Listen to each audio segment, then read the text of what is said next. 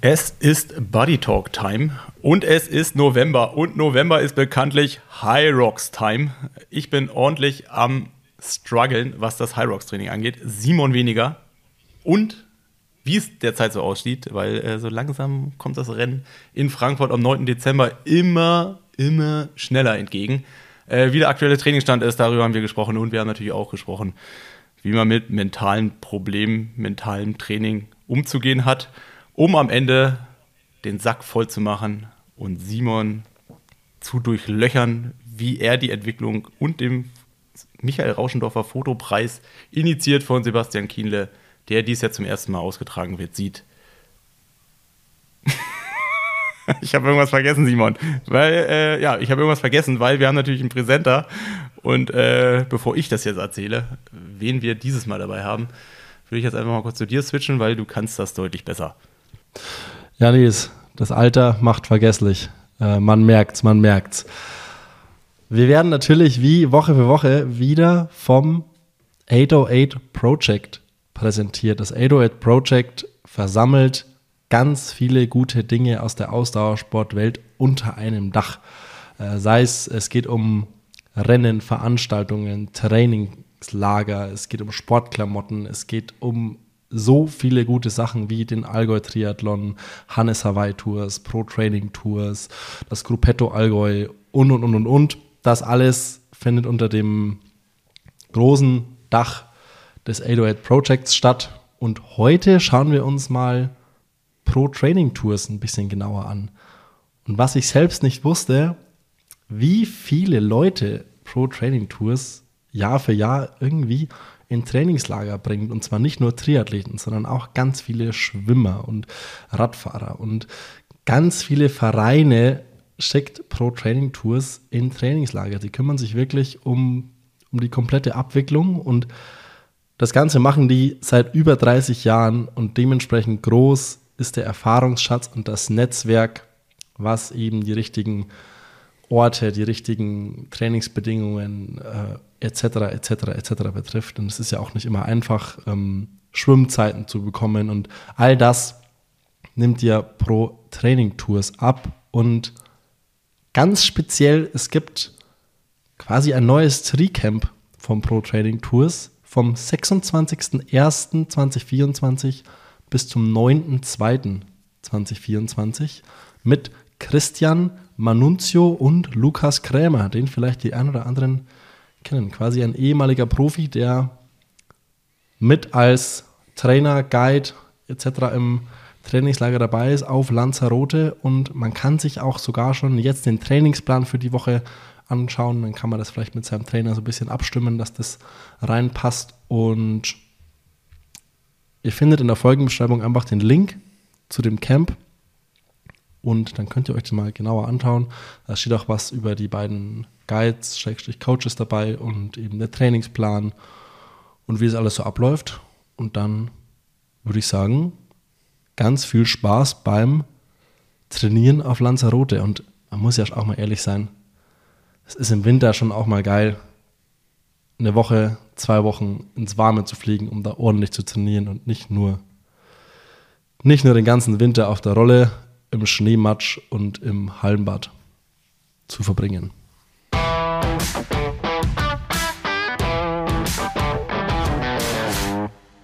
Ja, was geht ab, Nilsi? Woher, woher die gute Laune?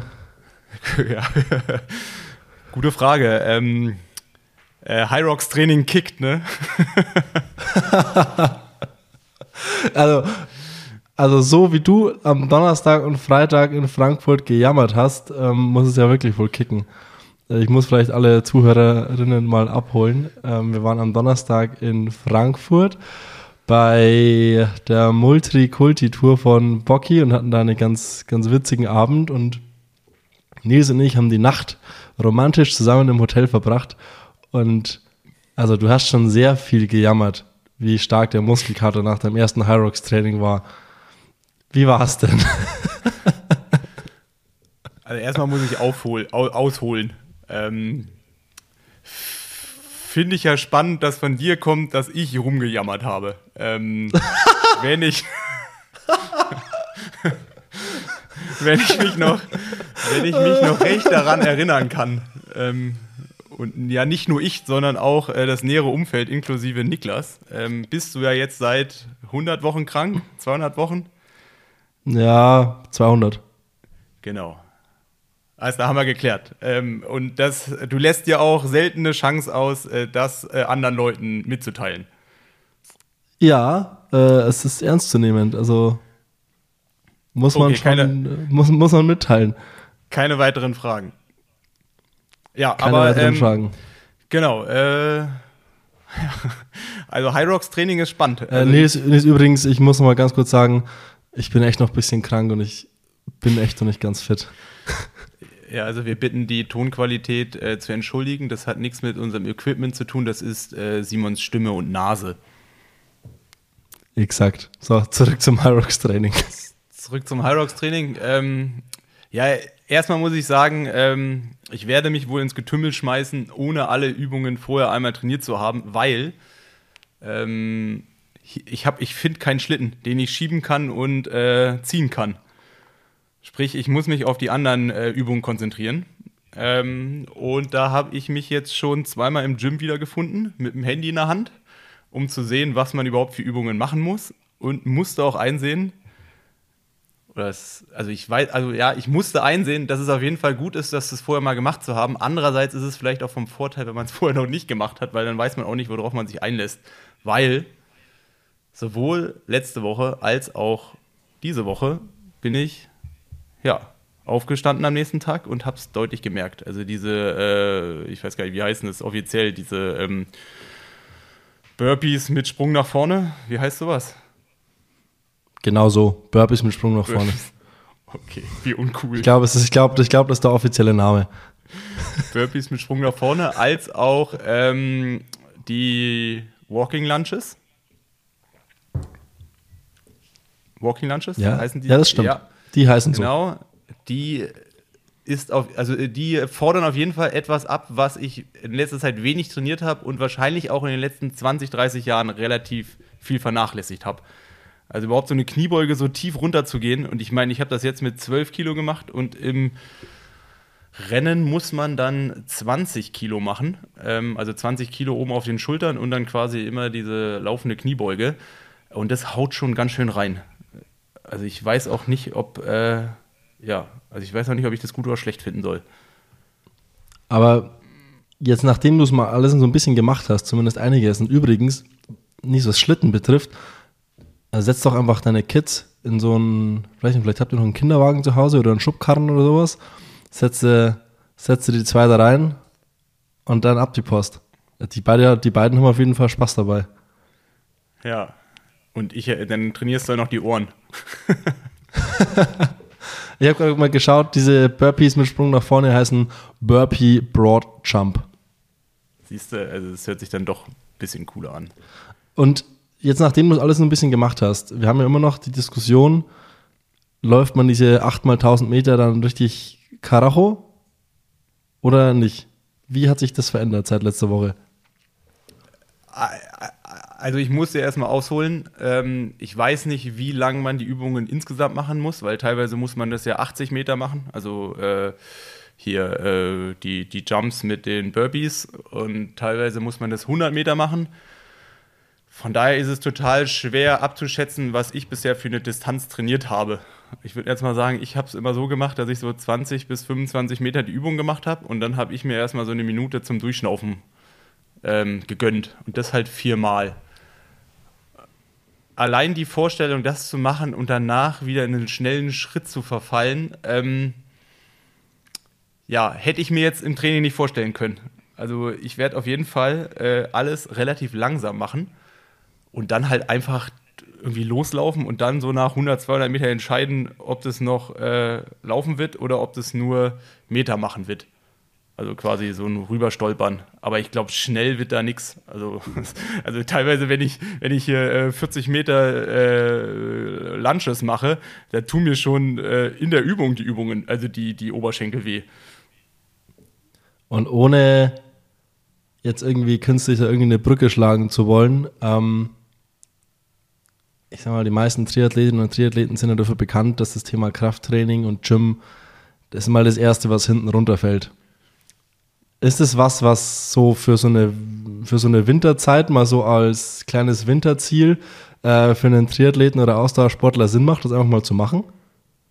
Also ist es was, was einen krafttrainingsmäßig für Triathlon und Co. weiterbringt? Wenn man sagt, okay, Boah. man macht jetzt einmal so, bereitet sich da mal so ein bisschen auf High Rocks vor, dadurch geht man ins Gym, dadurch macht man Krafttraining, einfach so aus, um irgendwie eine Challenge zu haben, um nicht einfach zweimal die Woche irgendwie sich da hinschleppen zu müssen und das öde Krafttraining zu machen, worauf ja die wenigsten wirklich Lust haben. Ja, also ich gehöre ja auch zu der Fraktion, die nicht unbedingt gern im Kraftraum irgendwelche Übungen gemacht hat. Ähm, aber ich glaube, also ich meine, das komplette Programm mit Laufen, mit den Übungen sind ja dann auch alles Muskelgruppen oder das ist ja eh relativ ganz körperlich wo ich sage, dass das durchaus Sinn ergibt, es auch im Triathlon oder davon halt auch danach im Triathlon davon zu profitieren. Ähm, weil es ist halt einfach, ja, Ausdauer, es ist halt Kraft, ist natürlich auch Kraftausdauer, nicht ganz so weit entfernt von. Ähm, also man macht halt, ich weiß gar nicht, wie lange das jetzt ungefähr dauert. Ich habe jetzt mal mit einer Stunde bis eineinhalb Stunden so irgendwas, eine Stunde bis eineinhalb, auch eine gute Range. Aber ähm, ich denke mal, in die Richtung dauert es wahrscheinlich auch, je nachdem, wie fit man ist. Also ich glaube, die schnellsten Zeiten sind unter einer Stunde. Ähm, und das ist ja genau das, was man eigentlich braucht. Und ob man das jetzt äh, wie auch immer trainiert, auf dem Rad oder beim Laufen, ich glaube, dann kann man schon auch Variationen reinbringen und das jetzt mit, mit einem High Rocks Training kombinieren. Vor allem, und das merke ich halt auch, ähm, man befasst sich halt wieder mit etwas Neuem. Also sei es einfach nur ähm, irgendwelche YouTube-Videos, die zeigen, wie man die Übungen richtig macht.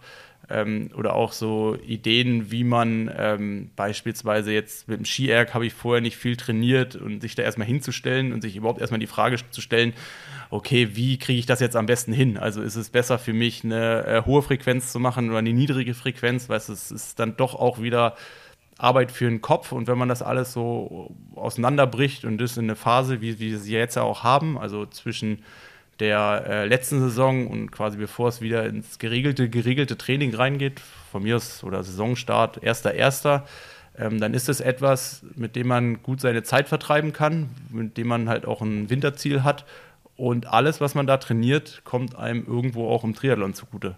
Von daher würde ich sagen, ähm, ist auf jeden Fall etwas Gutes.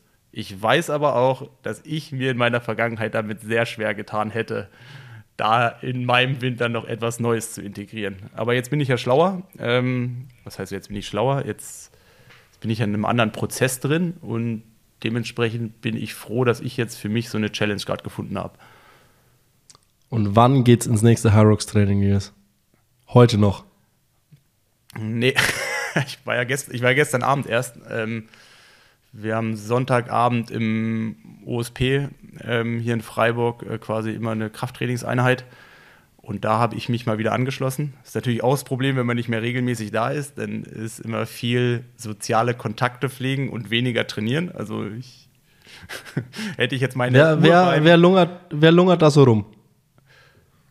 Äh, also ist gerade so ein bisschen unterschiedlich. Hier ist so die Regelung, dass man entweder Montag und Freitag Krafttraining macht, was eigentlich die ganzen Älteren machen, oder Mittwochs und Sonntags. Und jetzt gestern waren beispielsweise eher jüngere Athleten dabei, also jünger dann, ich würde jetzt mal sagen, so ungefähr bis äh, 2021, also schon durchaus auch Studenten. Ähm, ja, und Trainiert wird die Gruppe von Johannes Fröhlinger. Der eine oder andere wird ihn vielleicht noch kennen, der ja auch mal Radprofi gewesen ist. Der ist mittlerweile hier am Stützpunkt ähm, quasi Trainer. Also der macht gerade in Köln seinen Diplomtrainer und hilft hier am Stützpunkt im Triathlon-Bereich aus. Der hat das geleitet und wir waren, glaube ich, so ja, sechs, sieben Leute, acht Leute. Und äh, es mischt sich so ein bisschen durch. Also gestern waren es eher jüngere Athleten. Äh, wenn wir schon beim Thema USP was ausgeschrieben Olympiastützpunkt heißt, für alle, die es nicht wissen. Äh, wenn wir da irgendwie schon dabei sind, Nils, ich weiß nicht, ob du da aus dem Stegreif jetzt irgendwie was parat hast darüber, aber welche Rolle spielt so ein OSP eigentlich? Es gibt ja ein OSP, also Triathlon-mäßig gibt es ein OSP in Freiburg, Saarbrücken und Potsdam, bin ich da richtig? Äh, Nürnberg auf jeden Fall noch. Nürnberg? Früher war Essen immer noch einer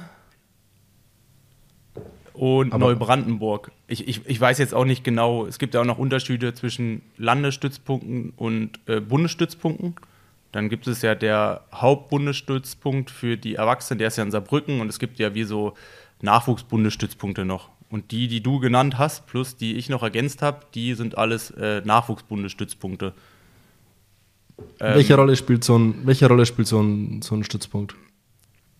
Also ich, also OSP hat natürlich den riesengroßen Vorteil, dass wenn du in einem Kader bist, also von äh, Nachwuchskader bis Erwachsenenkader, dass du über den Olympiastützpunkt spezielle Förderungen hast. Also Förderung im Sinne von äh, je nachdem, welcher Kaderzugehörigkeit äh, du angehörig bist, kriegst du so und so viel Physiotherapiebehandlung im Monat. Meistens ist ein Laufbahnberater im OSP, der sich um deine Karriere neben dem Sport kümmert.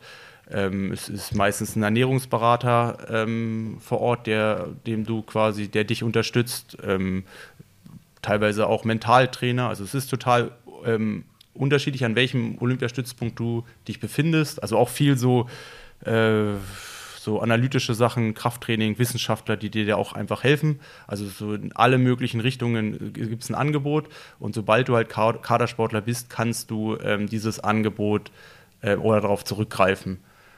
Vorteil an einem Stützpunkt ist natürlich auch, dass, ähm, ich meine, ähm, jetzt hier in Freiburg gibt es natürlich auch eine Triathlon-Gruppe und dadurch hast du halt dann einfach bessere Trainingsbedingungen. Hier ist auch ein Kraftraum, ähm, hier ist direkt daneben noch eine 400-Meter-Bahn. Ähm, also es ist schon so organisiert, ähm, dass äh, ja das Ganze ähm, so leistungssportlich wie möglich aufgebaut wurde.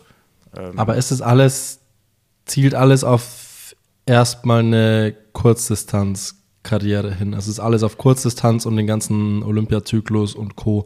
ausgerichtet. Und wenn man dann mal was Richtung Mittel- und Langdistanz machen will, muss man das auf eigene Faust nebenbei irgendwie machen? Oder wo geht da die Reise hin oder wo wird man da hingetrieben? Genau. Ähm, also jeder Olympiastützpunkt hat halt verschiedene Sport, Sportarten im Angebot. Also hier in Freiburg durch die Nähe zum Schwarzwald ist natürlich auch viel Wintersport.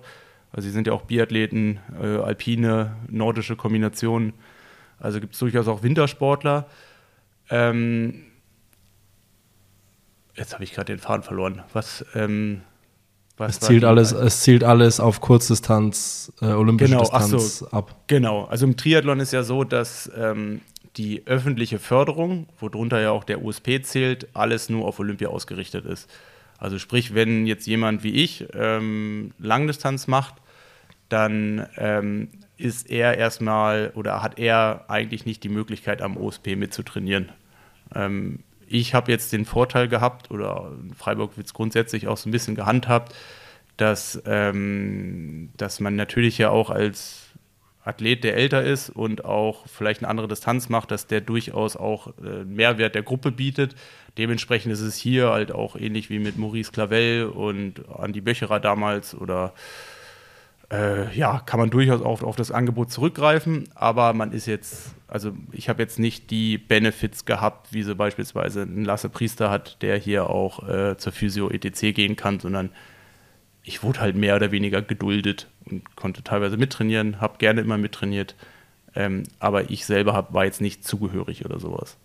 Also ich musste mir das alles selber organisieren, ähm, theoretisch, ähm, ja, genau, was heißt theoretisch, aber ich hätte, oder ich muss, ich war dafür verantwortlich, mir das quasi alles selber zu organisieren. Und wenn du in einer olympischen Sportart und eine Kaderzugehörigkeit hast, dann ist der OSP quasi dafür verantwortlich, dir es so leicht wie möglich zu machen. Aber sowas wie Fahrräder bekommen die dann nicht über den OSP? Oder wie, hm. welchen Support hat man da? Oh, ich, ich, kann jetzt nicht für jeden USP ähm, sprechen, aber jeden USP, an dem ich bisher trainiert habe, und es war ja Saarbrücken, Freiburg und Potsdam, war es meistens so geregelt, dass so Materialsachen meistens über so ein Bundesliga-Team gekommen ist. Also wenn man nicht was Individuelles hatte, dann ähm, war es meistens so, dass äh, beispielsweise das Bundesliga-Team einen Radsponsor hatte und darüber auch ähm, ein Fahrrad gestellt bekommen oder dadurch aber halt auch mal ein Fahrrad gestellt bekommen hat. Ähm, es gibt aber auch, ich weiß, in Potsdam gab es auch mal Fahrräder vom OSP, den die dann einzelne Athleten bekommen haben. Also Gregor hat damals 2007 auch auf dem Fahrrad gewonnen, was, also die U23-Weltmeisterschaft hat er auf dem Fahrrad gewonnen, was meines Wissens damals auch so zumindest zur Hälfte dem OSP gehört hat. Ah ja. Eine Sache, Nils, es geht hier so ein bisschen holperig von Thema zu Thema irgendwie, aber eine Sache, Nils, wir waren bei den Plattfüßen in Kiel. Und an dem Kinoabend äh, ist mir was aufgefallen, was ich seitdem im Kopf habe, worüber wir sprechen müssen. Da kam raus, also Bocky war ja ein sehr, sehr, sehr enger Wegbegleiter und wusste ja irgendwie so, eigentlich so alles von dir und war sehr eng an der ganzen Sache immer dran und war so dein, einer der engsten Vertrauten, wahrscheinlich nach deiner Frau. Und da kam auf, dass du dich damals mit dem Thema Mentaltraining befasst hast und da auch was gemacht hast und das hast du Bocky komplett verschwiegen. Und Bocky hat, ich hab, hatte im Nachgang noch mit Bocky darüber gesprochen und er meinte, ich wusste wirklich davon nichts. Das hat er immer irgendwie verheimlicht. Ich wusste nichts davon. Warum? Hat man damals, ist man damals mit dem Thema Mentaltraining noch so ein bisschen, hat man da so ein bisschen hinterm, hinterm Bug, sagt man hinterm Bug gehalten? Hinter der Tür gehalten? Hat man es geheim gehalten, weil es irgendwie noch nicht so angesehen war und so ein bisschen sowas wie Schwäche gezeigt hat oder meinte, man meinte damals, dass es sowas wie Schwäche zeigt. Was hat es was damit auf sich? Das interessiert mich seit Wochen. ja, also ehrlich gesagt war ich selber schockiert, dass Bocky meinte, dass er davon gar nichts mitbekommen hat, weil, ähm, also vielleicht zu meiner Historie, also ich habe 2008 zum ersten Mal mit einem Mental, mit einer Mentaltrainerin damals zusammengearbeitet. Und das, worüber es also da, über was wir uns da in Kiel unterhalten haben, war 2017. Da habe ich vor Hawaii, als ähm, das mit meiner Verletzungsgeschichte, mit den kaputten Achillessehnen, ähm, als das alles so aktuell war und dann auch der Sturz, der vorher in Rots passiert ist, da habe ich mir ähm, in dem Zusammenhang nochmal Hilfe geholt. Ich bin damit aber eigentlich relativ offen umgegangen, also offen in die Richtung, dass ich halt gesagt habe, dass ich da, dass mir da jemand hilft. Aber ich habe eigentlich mit niemandem drüber gesprochen, was man da genau oder was ich da genau gemacht habe. Und ich weiß jetzt gar nicht, 2017 war Niklas ja auch vor Ort in Hawaii und dadurch, dass ich da ja auch fast tagtäglich Kontakt mit, es war auch eine Frau, äh, hatte, ähm, bin ich eigentlich davon ausgegangen, dass er das mitbekommen hat, beziehungsweise ich ihn zumindest darüber in Kenntnis gesetzt habe. Und das habe ich ja auch über zwei, drei Jahre dann gemacht. Und dieses Jahr, Anfang des Jahres, habe ich mir ja auch wieder Hilfe geholt. Habe das auch quasi bis rot gemacht. Ähm, dementsprechend war ich dem Thema nie abgeneigt. Ich bin damit aber eigentlich immer relativ offen umgegangen, aber ich habe jetzt nie jemandem erzählt, um was, was ich da im Detail besprochen habe, weil es ist dann doch ja auch ja, ich will, ja, so emotional, also irgendwo probiert man da ja auch etwas aus sich herauszukritzeln, was jetzt nicht unbedingt einfach ist und ähm, ja, und man, manchen Sachen, vielleicht ist es auch so eine Schwachstelle von mir insgesamt und natürlich auch sportlich, dass ich halt immer probiere, so verschiedene Sachen mit mir erstmal selber zu klären. Ähm, ich meine, ich habe es ja da auch in Kiel gesagt, ich glaube halt auch, ähm, dass so im Nachgang hätte ich von vorne bis hinten, äh, also bei mir war es halt immer so, ich hatte so Phasen gehabt, wo ich gedacht habe, ich brauche das. Und dann war ich wahrscheinlich wieder zu erfolgreich, zu, ähm, war mir zu sicher in der ganzen Geschichte und habe irgendwann gedacht, okay, die Zeit, die ich da reinstecke, die investiere ich lieber in irgendwas anderes und dadurch ist es in den meisten Fällen dann noch ausgelaufen. Ähm, aber ich glaube, im Nachgang war das nicht unbedingt die beste Entscheidung, sondern ich hätte das eigentlich weiter fortführen müssen und hätte davon dann erst so diesen richtig krassen Benefit irgendwie rausgeholt, weil gerade so diese Phase, wenn man mit jemandem anfängt und sich kennenlernt und derjenige natürlich auch erstmal das Problem erkennen muss, also das, da ist man ja dann doch auch sehr, also ja, man schüttet dann jemanden ja schon auch sein Herz aus. Ähm, das ist etwas, was, wo ich mir halt einfach schwer tue, sowas zu machen. Und dementsprechend habe ich über die Inhalte wenig gesprochen, was wir da gemacht haben, sondern wenn nur Sachen, die ich dann beispielsweise mit meinem Trainer ähm, danach halt im Nachgang ähm, quasi ab, also oder im Nachgang dann ähm, besprochen habe, also beispielsweise, was man im Rennen machen kann, was es für Möglichkeiten gibt, äh, dass wenn halt so eine Phase kommt, wie man aus dieser schlechten Phase wieder rauskommt, also einfach so, dass man Sachen verinnerlicht, sich auf Techniksachen konzentriert, dass es wie so Schlagwörter gibt, die man auch von außen zu kommunizieren, also oder die halt man auch von außen benutzen kann, damit man selber daran wieder erinnert äh, wird. Ähm, sowas habe ich dann schon kommuniziert, aber jetzt so, das, so diesen Deep-Inhalt, den dann eigentlich für mich selber behalten, weil ja, weiß ich nicht, wem, also wahrscheinlich geht es dir ähnlich. Also du hast ja jetzt auch nicht unbedingt das Bedürfnis, mir dein komplettes Herz auszuschütten, um irgendwie herauszufinden, dass halt in der Vergangenheit irgendwie was einen falschen Impuls mal ausgelöst hat. Gehen mal ins Jahr 2008, Nils, wo du damit angefangen hast. Also das wundert mich. Also 2008 ist ja schon, also ist schon richtig früh dafür, so gefühlt in meiner Wahrnehmung. War das damals also wie war das Thema damals, vor allem in so einer, ja, in so einer Sportart wie jetzt irgendwie Triathlon, wo es ja dann wirklich, es geht ja nur um Stärke und wer hat die dicksten Eier, äh, wer ist der krasseste. Wie, wie war das Thema damals und wie hat sich das dann, wie unterscheidet sich das inhaltlich zu dem, was man irgendwie jetzt macht, 15 Jahre später? Also wenn du ja so früh damit angefangen hast, gibt es sicherlich auch in der Arbeit mit Mentaltrainern und Trainerinnen irgendwie Veränderungen, die du festgestellt hast. Und auch, was hat es damals mit dir gemacht und was macht es heute? Einfach so. Also machen wir damals, rückwärts ins Jahr 2008.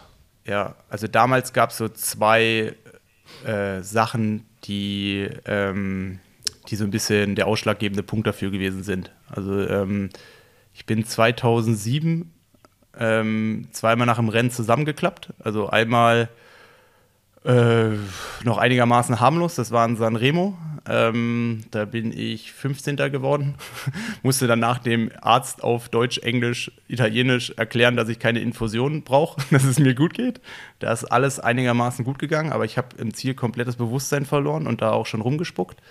Ähm, eine ähnliche Situation, aber viel schlimmer, die ist drei, vier Wochen später in der Türkei passiert. Ähm, da weiß ich halt nur noch, dass mein damaliger Schmähner, Trainer Ron Schmidt ähm, also es ging so auf die letzten Meter, ich musste in so einen Zielkorridor rein, es kam jemand von hinten, der Gavin Noble aus, äh, aus Irland. Ähm, und ich wollte, also ich war schon vollkommen dehydriert, alles. Ähm, ich wollte mich umdrehen und dann hat äh, Ron mir damals zugerufen, jetzt drehst du dich nicht mehr um, jetzt nimmst deine, deine Beine in die Hand und läufst. Und das habe ich gemacht.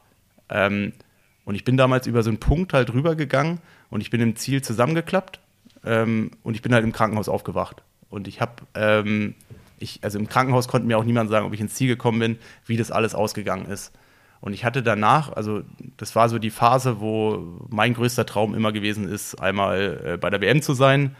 Ähm, die beiden Rennen in Sanremo und Kusadasi waren auch die, ähm, die Quali-Rennen dafür. Ähm, schlussendlich hätte ich das dann beim anderen Rennen noch bestätigen müssen. Das war der Europacup in Holten. Das war auch das erste Rennen, wo die DTU mich quasi ähm, eingeladen hat, im Rahmen der erweiterten Nationalmannschaft daran teilzunehmen. Und da bin ich halt, ähm, also ich konnte mich einfach nicht mehr anstrengen und bin dann irgendwie 56. geworden, weil ich gemerkt habe, in mir ist irgendwie so eine Hemmschwelle drin. Ähm, es ist dann auch alles in dem Jahr gut gegangen. Ich habe aber gemerkt und ich glaube auch seitdem konnte ich mich nicht nochmal so anstrengen. Also hätte ich danach nochmal einen Trainer gehabt, der mir vom Zielkanal zugerufen hätte, hier, jetzt guckst du nicht mehr um, jetzt rennst du. Ich hätte das vielleicht ein bisschen mehr hinterfragt, wie ich es damals gemacht habe. Ähm, ja, und dann gab es halt die Situation 2008. Es ging auch um die Europameisterschaft in Adlon und es gab ein Rennen in Pontevedra, das war der Europacup und das war das Quali-Rennen. Und ich war vorne in der ersten Gruppe mit dabei und mir ist meine Kette runtergefallen. Also wir waren vorne zu acht. Ich glaube, Top 8 oder sowas war, äh, hätte man machen müssen für die Quali. Ich war halt dabei, alles war perfekt, mir ist die Kette runtergeflogen. Micha Relat hat mich damals sogar noch geschoben, bis er gemerkt hat, oh, wir kriegen die nicht hoch, hat mich dann allein gelassen und ist noch nach vorne gefahren. Also allein gelassen, also er hat in dem Moment halt das Richtige gemacht. Ähm, aber er hat wirklich auf mich Rücksicht genommen und hat mir helfen wollen.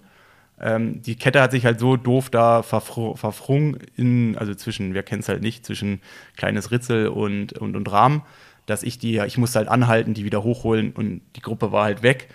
Und das, ich habe halt gemerkt damals, dass ich nicht darauf vorbereitet war, was halt, wenn was passiert, dass, äh, also wenn was passiert, mit dem ich nicht gerechnet und mit dem ich nicht rechnen konnte.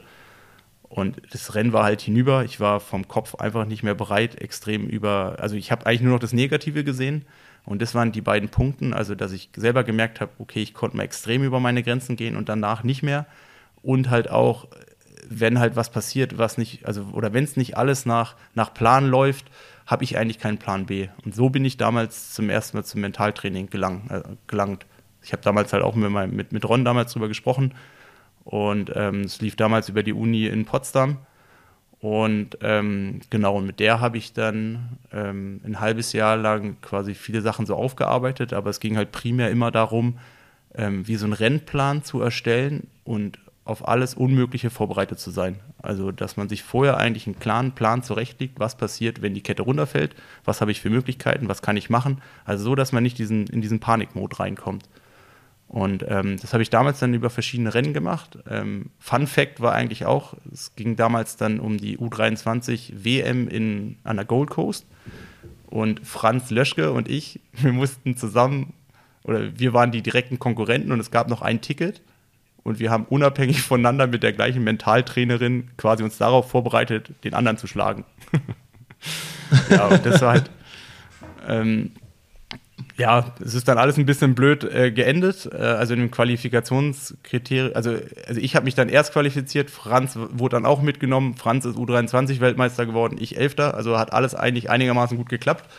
Ähm, aber da habe ich so die ersten Erfahrungswerte gesammelt, was so Mentaltraining ähm, anging. Die, ähm, die, die das damals gemacht hat, die ist dann in Mutterschaft gegangen und von daher habe ich dann ich, wir haben es dann vielleicht ein Dreivierteljahr gemacht und dann ist es ausgelaufen und ich bin ja auch nach Saarbrücken gegangen und dann habe ich das erst wieder, oh, ohne irgendwas was vergessen zu wollen, halt 2017 wieder angegangen, das Problem. Aber ich habe halt auch bis dahin immer, ähm, also Sachen, die ich damals schon gelernt habe, die habe ich auch immer wieder angewendet. Also dass ich mir viel mehr Gedanken gemacht habe, ähm, also viel mehr so oder viel mehr Pläne so gemacht habe, was passiert, wenn das und das passiert oder was kann ich machen, was kann ich tun. Ähm, und das hat mich die ganze Zeit eigentlich immer bei der Stange gehalten. Kurze Werbung.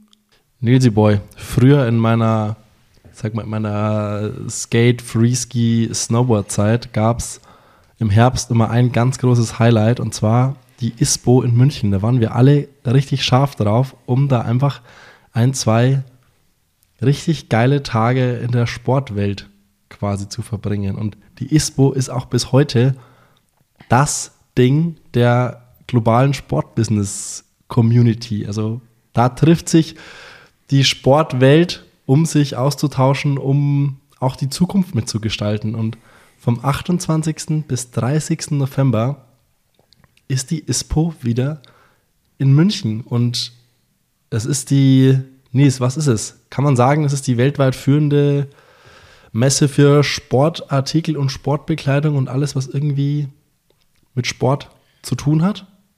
Ja, Simon, kann man. Das ist der Ort, wo sich die komplette Community trifft, bespricht, Innovationen zeigt. Ähm, aber auch, und darauf freue ich mich ganz besonders, es gibt verschiedenste äh, Speaker aus allen Bereichen.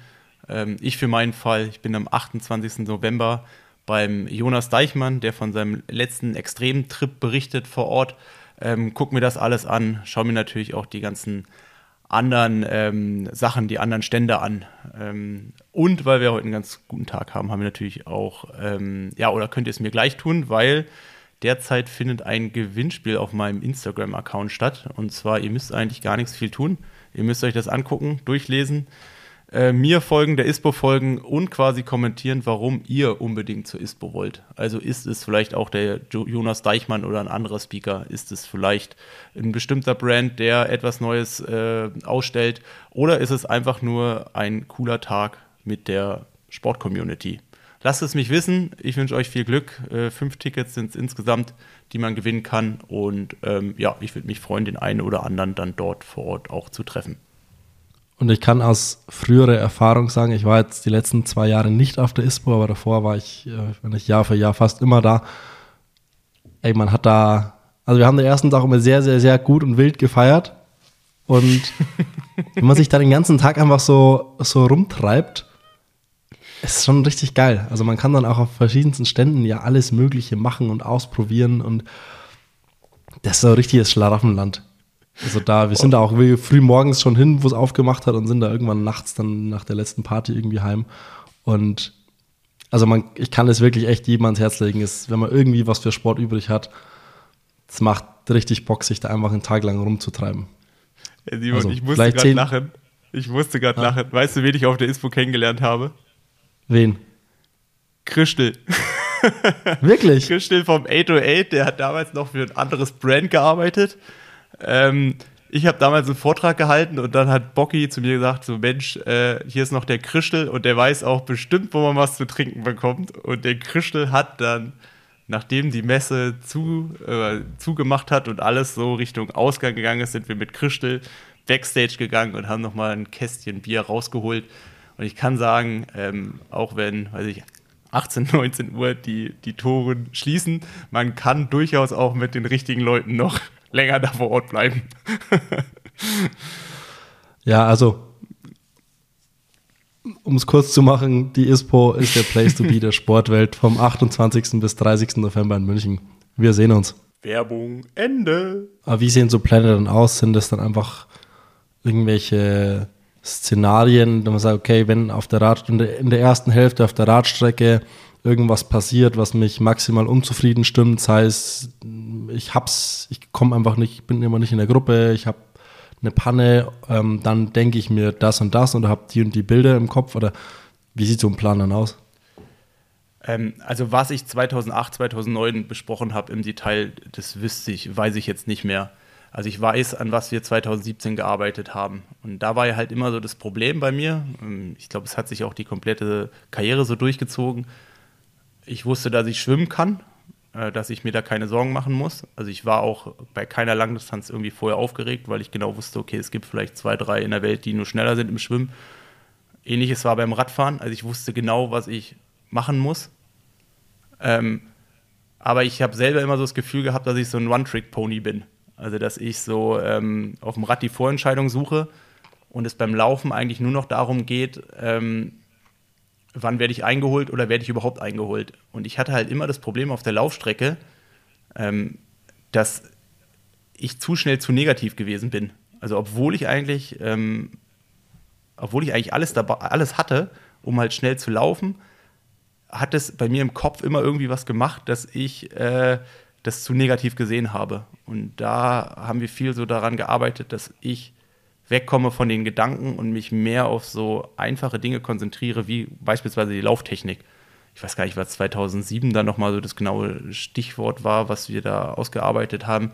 Aber es ging halt genau um das. Also immer halt möglichst positive Gedanken zu entwickeln und sich für sich selber eine Strategie zu entwickeln, das halt so hinzubekommen. Und ich glaube, das ist mir dann auch gerade in der Phase relativ gut gelungen aber ähm, ich glaube halt auch, wenn ich da besser gewesen wäre in dem Thema, ich hätte, glaube ich, weniger zweite Plätze und ich hätte halt mehr, ich hätte mehr Rennen gewonnen, weil ich war entweder zu früh zufrieden oder äh, ich habe mich dann irgendwo hängen lassen. Und ich meine, deswegen habe ich auch so viele Rennen, die so komplett in die Hose gegangen sind. Also wo ich so einfach gemerkt habe, so okay, ich, ich habe halt Körperspannung verloren. Also weiß ich nicht, wenn du halt den Plan hast, du willst gewinnen, oder Top 3 und dann bist du auf einmal Vierter, Fünfter. Da habe ich mir immer schwer damit getan, da immer noch so das extrem Positive zu sehen. Und deswegen gab es auch zwei, drei Rennen, die durchaus äh, vermieden oder die ich hätte, ja, die vielleicht auch anders ausgegangen wären, wenn ich da äh, fitter gewesen wäre und dass ich da halt einfach ja noch mehr an mich selber auch in dem Moment geglaubt hätte. Hat dieses, diese negativen Gedanken, wenn es zum Laufen kam, Gab es da dann quasi irgendein Ereignis mal oder irgendein Rennen, was dann dafür der Auslöser war und dann war das immer so, ja, jetzt passiert ja sowieso wieder das und das, obwohl es, obwohl die Vorzeichen ganz anders standen. Also gab es da irgendwo so den Initiator dafür? Ja, also ich. Es muss ja irgendwo herkommen. Ja, vielleicht ist es so ein bisschen aus der Vergangenheit begründet, weil ich war ja dann auch ähm, Kurzdistanzathlet und schlussendlich ist es auch am Laufen gescheitert. Und ich habe da ja auch vieles ausprobiert. Ich habe auch ausprobiert, ob ich mit 71 Kilo schneller laufe wie mit 76 Kilo. Also jetzt knapp 10 Kilo weniger, wie ich jetzt vielleicht in meiner Hochphase hatte, als ich jetzt so 77, 78 gewogen habe. Also habe da auch mal abgenommen, habe damit gute und schlechte Erfahrungen gemacht. Aber es war halt immer so dieses, es kommt dann aufs Laufen drauf an. Und ich war jetzt nie der geborene Läufer. Also ich musste mir das dann doch auch immer erarbeiten habe viel mit der Technik halt rumgespielt. Dann kam halt die Verletzung dazu und ich hatte auch so das Gefühl danach, ich komme einfach in dem Laufen nicht mehr auf so ein, ich komme da einfach, also ich komme nicht mehr an meine alten Leistungen ran. Und dann habe ich für mich selber im Unterbewusstsein quasi diese, die, die, die Taktik halt zurechtgelegt, okay, ich probiere das Problem mit dem Laufen dahingehend zu umgehen, dass ich einfach das auf dem Rad vorher entscheide, um quasi das so ein bisschen zu umgehen. Und es hat ja auch lange Zeit immer gut funktioniert. Aber ich glaube halt, ich konnte im Laufen mein volles Potenzial nie zeigen, weil ich bin schon 2008 in einem Europacup hinten raus mit Schuhen, das, das, kann man sich heutzutage gar nicht mehr vorstellen, schon äh, ja, knapp über 31 Minuten gelaufen. Und äh, da bin ich nie wieder hingekommen. Und wenn ich, glaube ich, so das, und es war dann auch so eine Phase, wo halt alles gelaufen ist, wo ich halt, ähm, es war halt auch so eine Stärke von mir, wenn halt alles gelaufen ist, dann konnte ich darauf aufbauen und dann war ich halt irgendwann so vollkommen von mir überzeugt. Und es waren dann halt wieder die Phasen, wo ich Sachen, die ich hätte vielleicht durchziehen müssen, wie halt so Mentaltraining, die ich dann halt auch aufgegeben habe, wo ich gedacht habe, so, hey, ich habe ja alles im Griff und äh, jetzt gibt es keine Rückschläge mehr, aber die kommen dann doch auch wieder automatisch. Und ich glaube, das ist so ein bisschen daher begründet. Ich meine, Kurzdistanz oder auch der Traum von Olympia im weitesten Sinne, der ist halt daran zerbrochen, dass ich nie schnell genug gelaufen bin. Und danach ähm, fand ich halt auch, konnte ich das immer über lange Zeit meiner Karriere so ein bisschen überspielen. Ähm, aber ähm, ja, ich glaube, das war halt einfach so eine Schwachstelle, dass ich immer das Gefühl hatte, dass Laufen eigentlich mein Problem ist. Und ähm, deswegen ist es total schwer, dann damit auch umzugehen in einem Rennen, gerade wenn halt jemand von hinten kommt, der halt 10, 15 Sekunden schneller ist. Oder halt auch, es gibt ja auch andere Situationen. Es gab ja schon die Situation in Südafrika, ähm, das erste Rennen mit Philipp Seib als Trainer. Ähm, ich war auf sechs Sekunden an Ben Hoffman vorne dran. Und dann hatte ich irgendwann diese Phase, oder wo ich auch im Nachgang bin ich mir eigentlich relativ sicher, der Ben wollte es in dem Moment mehr, als ich es wollte. Und da bin ich ja auch dann 2,42 gelaufen. Aber wahrscheinlich hätte ich an dem Tag 2,40 laufen können, wenn ich da krasser drauf gewesen wäre. Und das zeigt dir auch, also ich hatte ja durchaus Phasen, oder auch 2017 bis Palani Road, bis ich mit der Achillessehne das nicht mehr hinbekommen habe. Ich glaube, so die ersten 16 Kilometer, ich war irgendwie der drittschnellste zu der Zeit beim Laufen. Von allen in Hawaii. Da war vielleicht noch ein Patrick schneller. Ähm, aber alle, die in meinem Umfeld waren in den Top Ten, die sind alle mindestens langsamer gelaufen. Machst du dir manchmal sowas wie Vorwürfe, das Thema Mentaltraining nicht ab 2008 komplett durchgezogen zu haben, auch die neun Jahre, wo du es irgendwie nicht gemacht hast, weil sich dann manches anders entwickelt hätte?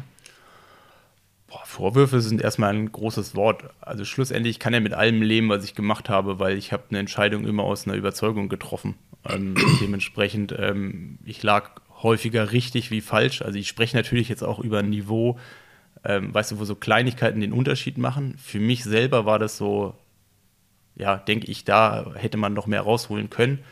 Aber ich glaube, wenn ich ehrlich bin und selbst wenn ich die Zeit zurückspulen würde, ich würde mich wahrscheinlich wieder so entscheiden, weil das dann doch auch irgendwo eher ja, so ein Persönlichkeitsding ist. Ähm, keine Ahnung, Vorwürfe nicht. Vielleicht, klar, ja, ja, nee, ich habe eigentlich, ich, ich habe ja alles immer in dem besten Gewissen gemacht. Also auch alles, die, auch die letzten Jahre ich habe eigentlich nie irgendwie nicht alles probiert, was ich dachte oder, oder was, wovon ich überzeugt gewesen bin. Und ja, von daher, ich habe immer 100% gegeben und dann kann man auch nichts vorwerfen. Und meistens. Dann tauschen wir, das, tauschen, wir das, tauschen wir das Wort Vorwürfe mal aus und ich frage dich, würdest du jetzt dem Nils 2008 sagen, hey, das Thema Mentaltraining ziehst du jetzt einfach durch bis zum Karriereende und machst du kontinuierlich und nicht nur immer zum Brände löschen? Ja, also wenn der, wenn ich der von außen, also wenn ich mich jetzt in der Rolle von einem Mentor sehen würde oder als Coach, dann würde ich meinem inneren Ich 2008 das sehr energisch ans Herz legen, da sehr viel Zeit zu investieren. Und auch wenn mich jetzt jemand fragt, so was ich hätte anders machen können, dann würde ich auch sagen, das ist das gewesen. Aber ich mache mir da ja nur keine Vorwürfe. Oder wenn mich jetzt auch jemand fragt, so, ähm, würde ich halt auch sagen, ja, probier das mal aus. Also es muss ja auch nicht unbedingt für jeden was sein, aber es kann schon auch einen, einen guten Unterschied, einen guten Unterschied ausmachen. Wie wurde das Thema Mentaltraining im Jahr 2008 angesehen? Ähm, Also hat, man das 2000, hat man das 2008 in der Trainingsgruppe erzählt und wurde dafür ausgelacht oder hat man es einfach gar nicht erzählt und man wusste, wird sowieso nicht ernst genommen? Boah, also ausgelacht wurde ich nie äh, mit so einem Thema. Ähm, ich fand auch. Ähm, Weil es war ja, glaube ich, so, was dieses Thema betrifft, noch eine komplett andere Zeitrechnung, oder? Ja. Also ich weiß nicht, 2000, 2008, da war ich, da war ich zwölf Jahre alt. Ähm, ja, okay, ich war ja schon dann fast doppelt so alt. ähm, nee, also erstmal zeigt es ja, dass ich auch schon 2008 in einem Umfeld trainiert habe. Ähm, da ist jetzt vor allem Ron Schmidt als mein Trainer zu nennen, ähm, der schon immer und auch nicht umsonst trainiert oder hat eine Laura Lindemann bei ihm trainiert, trainiert jetzt gerade eine Nina Eim bei ihm, die halt, oder auch ein Paule Prochnow, der damals ja auch 2008 zur Olympia gefahren ist.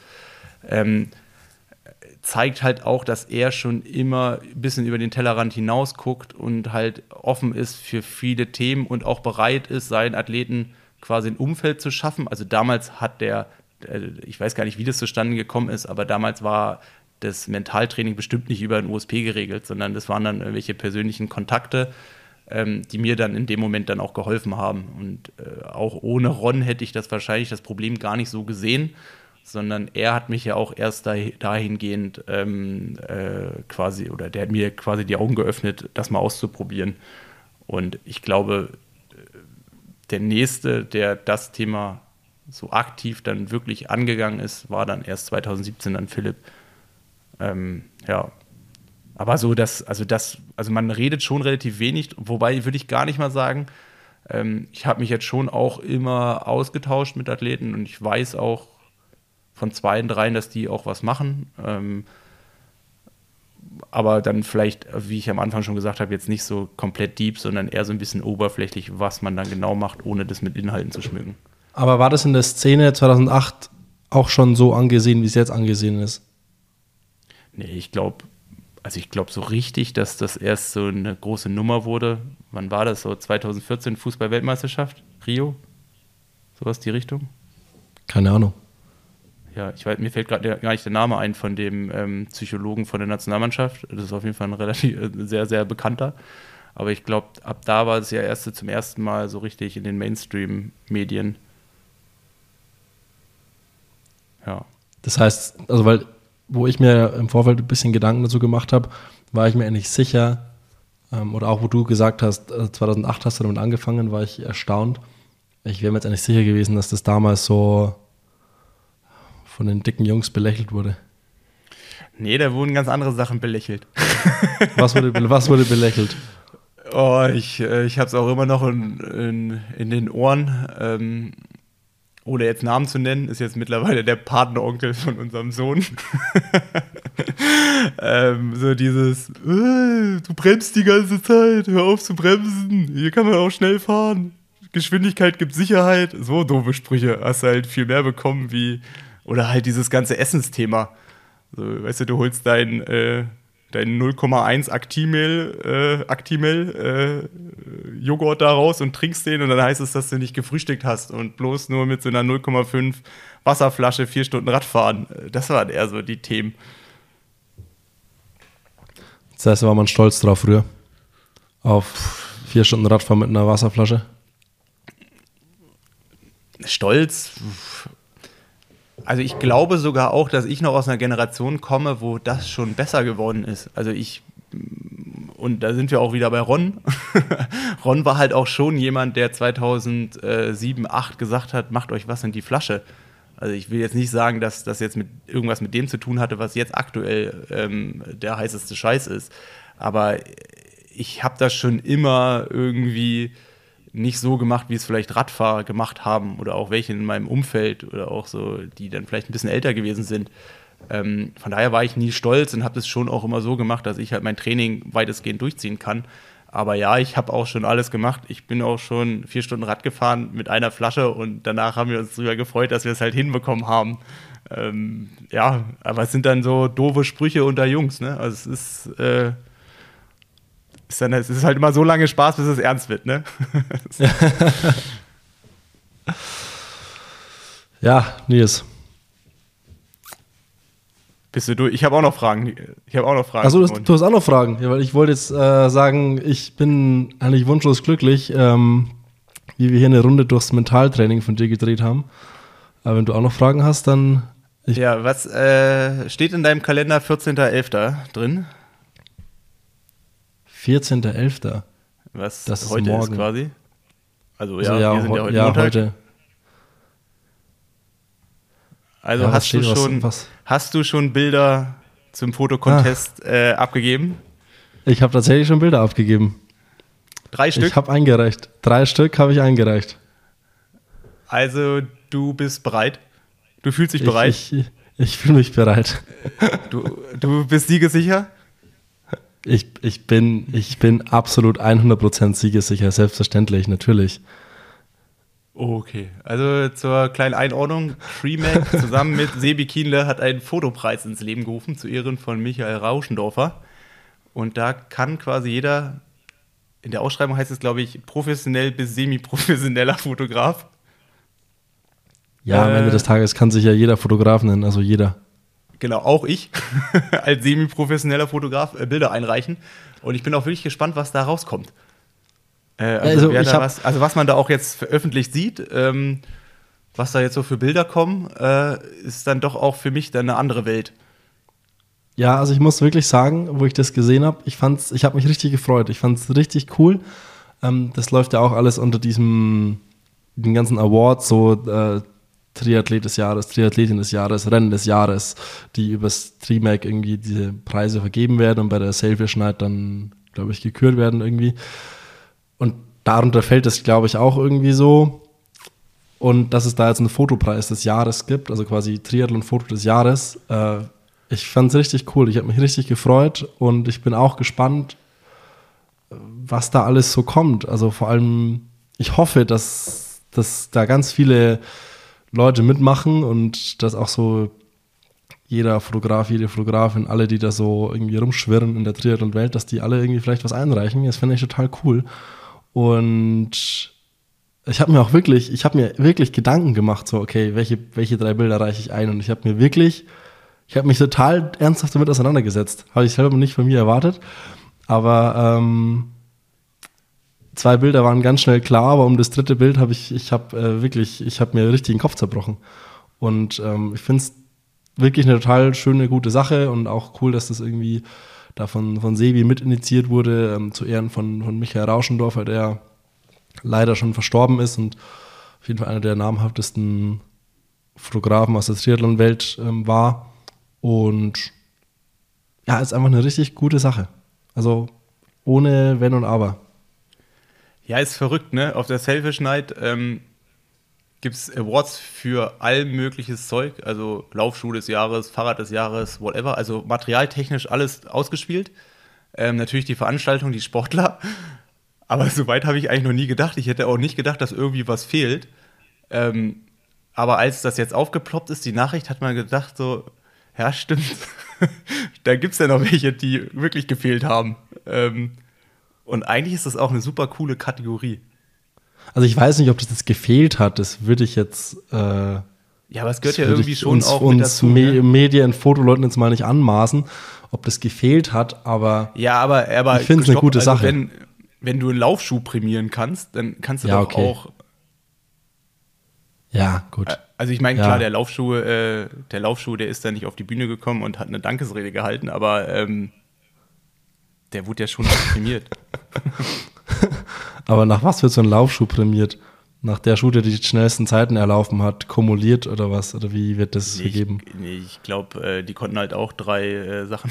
nee, ähm, ich glaube, das wird einfach abgestimmt, so wie bei, ich glaube, wenn du da bei TreeMac ab, ab äh, hier wählst, gab es halt eine Kategorie Laufschuhe, dann gibt es wahrscheinlich zehn Vorschläge und dann noch ähm, einen Kasten, wo du deinen anderen Vorschlag machen kannst. Und dann am Ende wird ausgezählt und der, der die meisten Prozente hat, der ist halt Laufschuh des Tages, äh, Laufschuh des Jahres. Ah, okay. Okay. Also äh, ich, schlussendlich läuft es ja bei den Sportlern und bei den Events genauso. Also da gibt es ja diesen, diese Umfrage. Ich glaube, jetzt bei euch ist es ja ein bisschen anders. Ähm ja, so wie ich das gelesen habe, also was ich ja einfach nur hoffe, ist wirklich, dass viele Leute da mitmachen. Also, dass da jetzt nicht nur irgendwie vier Leute irgendwas einreichen, sondern Das, äh, ich war schon kurz davor, allen, allen zu schreiben, so Marcel und Tom Schlegel und so, so, ey, reicht alle was ein, so, ähm, dass da wirklich auch Leute mitmachen. Ich habe hab dann jetzt niemanden geschrieben, aber ich dachte, wird schon jeder irgendwie machen. Aber ich glaube, es wird irgendwie, es werden aus allen Einsendungen werden irgendwie Top Ten festgelegt und darüber entscheidet dann eine Jury. Soweit ich das, also es ist kein Abst kein, wird kein Voting oder so, sondern es wird über eine Jury entschieden. Okay. Die dann aus Sebi, Trimac-Redaktion und ich glaube Selfish Night Leuten besteht. Aber sag mal, ähm, musstest du dann quasi einfach drei Bilder irgendwo hochladen und gut ist? Oder musstest du auch quasi schreiben, warum du das Bild gemacht hast? Und also wie so, ich meine, es gibt ja manchmal so in so Ausstellungen, dass jemand quasi das Bild darunter auch beschreibt. Also entweder Gründe oder was man auf dem Bild sehen soll oder sieht. Ist ja auch nicht also man unbedingt hat, das Gleiche. Also man, also man kann, man konnte bis zu drei Bilder einreichen, die einzeln voneinander gesehen werden, also nicht als Fotoserie. Und man hatte die Möglichkeit, was dazu zu schreiben. Und das war in dem Sinne bei den Bildern, die ich eingereicht habe, äh, essentiell wichtig, dass ich was dazu schreiben konnte, weil es, glaube ich, boah, ich, ich würde mal sagen, zu allen drei Bildern ähm, musste ich was loswerden, sonst versteht man das Bild, glaube ich, nicht ganz. Ähm, Darauf wollte ich hinaus. Das muss man machen, oder? Also man hat dann das Bedürfnis ja, dazu. es kommt darauf an. Also es gibt halt Bilder, die nicht selbsterklärend sind.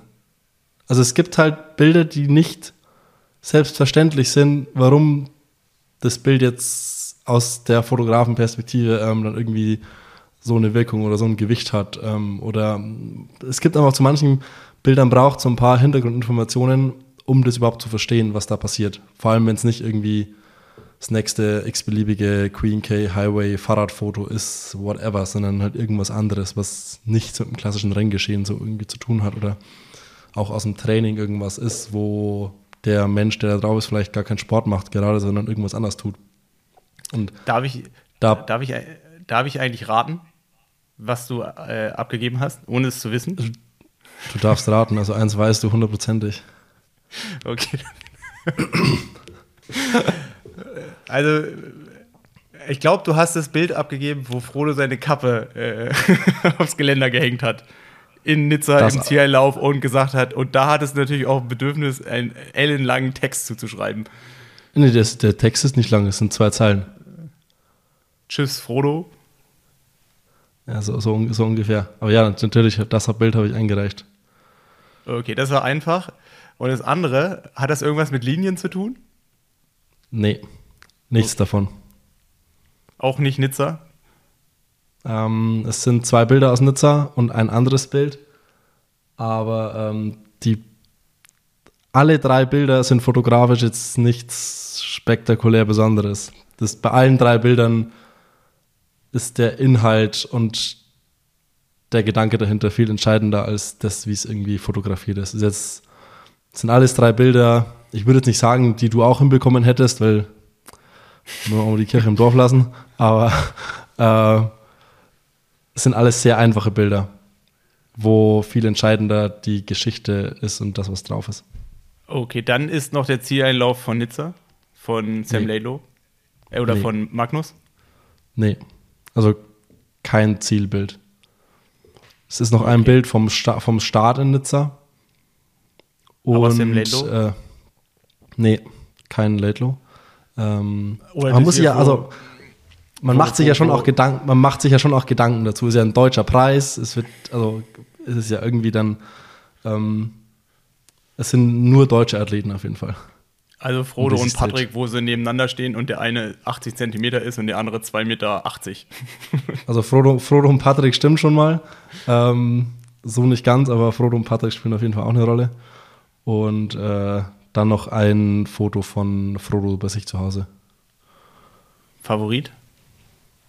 Auf was müssen wir setzen? Oder auf was setzt du und ich auch natürlich dann auch? Ja, mich mich würde es ja am allermeisten freuen, wenn das Bild mit der Kappe funktionieren würde. Ja. also wenn die Leute das ähm, verstehen. Das Gute ist ja, alle, die letzte Woche in Frankfurt dabei gewesen sind, du hast ja auch schon geprobt, äh, was deine Rede auf, was, wie, du, wie du mit deiner Dankesrede anfangen müsstest. nee, also, aber ich glaube tatsächlich, dass ich glaube nicht, dass so ein Bild nur irgendwie eine Chance hat bei irgendeinem Fotopreis oder sowas, ähm, weil es, glaube ich, nicht offensichtlich genug ist. Also würde ich mich, mich würde es sehr stark wundern, wenn eins der drei Bilder eine ernsthafte Chance hat, ähm, weil es geht ja um Triathlon-Foto des Jahres und auf keinem der drei Bilder wird Triathlon gemacht. Deswegen würde mich wundern, wenn eins der drei Bilder funktioniert, aber ich habe mich so ganz bewusst dafür entschieden, äh, die Bilder zu nehmen, die ich persönlich am irgendwie am spannendsten finde und nicht irgendwie das nächst x-beliebige Lauf- oder Radfoto. Aber meinst du, du hättest was in deinem auf deinen Datenbanken oder auf deinen Festplatten gehabt, was bessere Chancen gehabt hätte? Oder was vielleicht ich, da findet ich meine, ja. besser überzeugt? Okay. Ich meine ja, also es gäbe schon so zwei, drei Fotos von diesem Jahr, die ich schon auch ganz cool fände, die schon auch viel beinhalten, was ich selbst persönlich sehr schön finde und auch noch die Leute drauf sind, die irgendwie eine entscheidende Rolle gespielt haben im Triathlon-Jahr. Das ist ja immer auch so das Entscheidende. Das hilft, also ich glaube, bei so einem Fotopreis ist es trotzdem noch immer wichtig, dass die Geschichte dahinter auch noch funktioniert. Also jetzt so irgendein Bild aus Nizza, wo der, der, drei, der derjenige auf Platz 23 oder halt, ja, oh, wurde vielleicht noch Frodo sogar 23. Derjenige auf Platz 31 äh, drauf ist hat eine andere Kappe spielt, und seine Kappe da irgendwo hinhängt. spielt, ja, spielt eine andere Rolle, als wenn jetzt da irgendwie der Sieger oder Frodo oder Patrick drauf ist. Ja. Ähm, das was, was glaube ich ja schon irgendwie, dass so eine Kombination aus den ganzen Sachen passen muss. Und da gäbe es schon auch Sachen, die da irgendwie funktioniert hätten, glaube ich. Gäbe so ein Lauffoto von, von Frodo, das sich schon sehr, sehr ist für mich persönlich sehr satisfying, weil das hat ganz viel, was ich ganz schön finde. Aber am Ende des Tages ähm, habe ich dann einfach die drei Bilder genommen, die ich ganz persönlich irgendwie am, am spannendsten finde. Ja, also du, äh, wir sammeln dieses Jahr Erfahrung und nächstes Jahr äh, gehen wir dann zusammen dahin, um das Ding zu gewinnen. So machen wir das. So ist es. Wir sind ja confident, ne? Wir sind confident. Wenn es das nächstes Jahr noch gibt. Meinst du? Ah, ich glaube, wenn ich Sebi was macht. Ich weiß, dann, es, ähm, ich weiß nicht, glaub, wie viele Leute da mitmachen. Ich kann das nicht einschätzen, ob da, ob da alle Lust drauf haben. Es gibt mhm. ja schon ein paar, paar, paar Triathlon-Foto-Leute in Deutschland. Ähm, und ich weiß nicht, ob die alle da mitmachen oder ob das irgendwie nicht ernst genommen wird. Ich kann das nicht sagen. Ja, also ich kann mir schon vorstellen, dass das gut angenommen wird. Weil es gibt ja dann doch auch viel, jetzt gerade so im semi-professionellen Bereich, die sich da viel ausprobieren. Und ich meine, wenn man jetzt wirklich die, die Schwelle, um daran teilzunehmen, ist, äh, da drei Bilder hinzuschicken oder zwei oder eins, ähm, müsste das ja irgendwie funktionieren. Klar will natürlich nicht jeder in der Öffentlichkeit dann irgendwie sein Bild haben, aber es gibt ja auch viele, die über Instagram so viel machen, da kann ich mir schon vorstellen, dass sie da auch was einreichen. Also ich glaube eher, wir müssen uns wahrscheinlich keine Sorgen machen, ähm, dass da nicht genug Bilder sind. Also hoffentlich. Ich, also ich fände es cool. Ich bin ja auch gespannt. Ich bin jetzt ja so nah dran. Ähm, wir haben deine, deine Bilder in den Ring geworfen. Wir sind natürlich parteiisch. Also ich, du ja sowieso. Ähm, von daher schauen wir mal. Ist ja auch nicht mehr allzu lange Zeit. Wie gesagt, heute war ja Einsendeschluss. Und wahrscheinlich, ähm, ich weiß nicht, ob man diese Shortlist von den zehn Bildern irgendwo sieht, die dann auch zur Abstimmung bereit sind. Ich habe keine Ahnung. Ähm, Selfish Night ist ja auch schon am 2. Dezember. Also es ist jetzt auch Irgendwie nur noch sowas, ja. Zwei und ein, zwei Wochen und ein paar Tage. Ja. Ja. ja. Sind wir durch, oder? Sind wir durch. Lassen wir es mal bei einer, endlich mal bei einer Folgenlänge, die, die man mal gut so wegfrühstücken kann. Und weil ich glaube, da wir uns am Samstag ja mit äh, wieder mit jemandem unterhalten, was dann vielleicht nächsten Dienstag schon kommt. Ich glaube, es wird wieder, gibt es wieder Überlänge. Aber das Schöne ist ja, das Schöne ist ja jetzt, langsam sitzen ja alle wieder schön brav auf ihrer Rolle und ähm, da braucht man Der, ja. Derjenige nicht. derjenige nicht, aber, aber er hat für, ja für, für Kosten und Logis gesorgt. Ah, nee, nicht Logis. Ey, und, äh, für und, Verpflegung und, gesorgt. Er hat für Verpflegung Nils, gesorgt. Nils, Nils, Nils, Nils, Nils. Ich, es wurde bestätigt, es gibt Pizza. Jawohl. Der beste, der beste Pizzabäcker aus dem Landkreis Roth.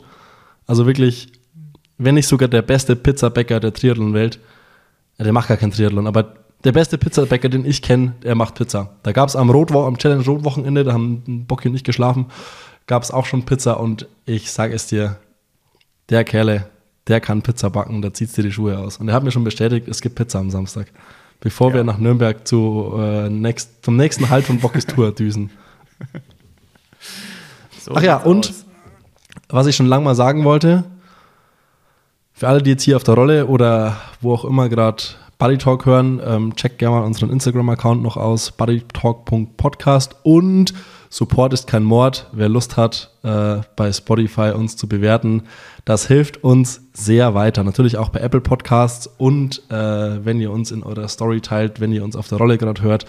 Oder, oder, oder. Wie gesagt, Support ist kein Mord. Das hilft uns alles äh, sehr weiter, um das hier weiterhin machen zu können. Dankeschön. Tschüss.